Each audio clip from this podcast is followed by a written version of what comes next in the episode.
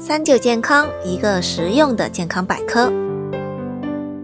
注意力不集中啊，胃口不好，吃不下饭，其实它都属于一种焦虑情绪啊。所以的话，正因为它跟情绪有关系，所以一般来说的话，我们就主要是通过调整这个心态来进行治疗的。那怎么样去调整这个心态呢？首先，我觉得你大家要对这个呃高考的作用要有一个呃多元的一个认识。以前的那个时候，就是古时代哈，你看只有一条出路，就是你必须要通过重榜，你可能才能获得人生的一个飞跃啊。但是呢，现在这个社会科技那么发达，读书已经不是唯一的一个出路了。那就算榜上无名，脚下还是可以有路的。所以我觉得，对于高考的这么一个作用，不要太过夸大它，然后对它要有一个正确的一个认识啊。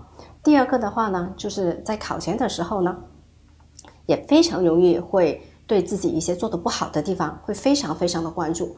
举个例子，他可能会觉得说，哎，我这个没复习好，这个就没复习好，那我到时候考试的时候怎么办啊？那这个时候呢，我们可能在考前就要非常的要注意，把我们的注意力集中在一些我们做的好的一些地方，来通过这些呃注意到好的地方来建立自己的自信啊，呃，来那这样子的话，我们的情绪可能就会比较稳定了啊。第三个的话呢，就是你可以找一些同学啊，呃，因为好多多其实多多少少都是有一些焦虑情绪的嘛，大家可以进行一个。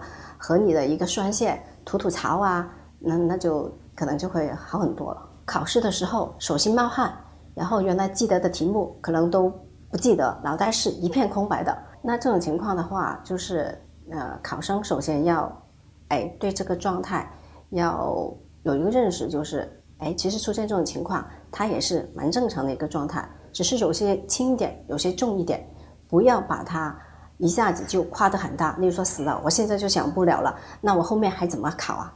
那所以首先要镇定自己的一个一个情绪啊。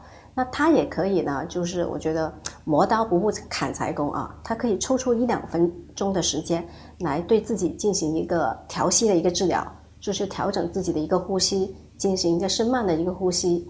那也可以呃做一些我们说的想象放松啊。他虽然好像说哎。我在考试的时候，哎，怎么还还还占用了我这个考试时间？但其实它就几分钟的时间，并不会耽误很久的。但是它可以让到你整个人身心放松下来，脑袋那也就会清晰很多。那你可以想象一些你自己以前去过的很美、很漂亮，能让你身心放松的一些地方。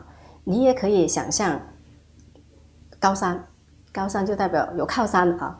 在考试的时候，哎，当你觉得有靠山的时候，可能自信心。会比较好。那也有些人他可能喜欢这种，呃，大海，就是想象那种只要能够让你放松的一个状态，然后把里面的一些细节慢慢的去想，呃，最好细致化一些，那他就能够达到一个放松的一个状态。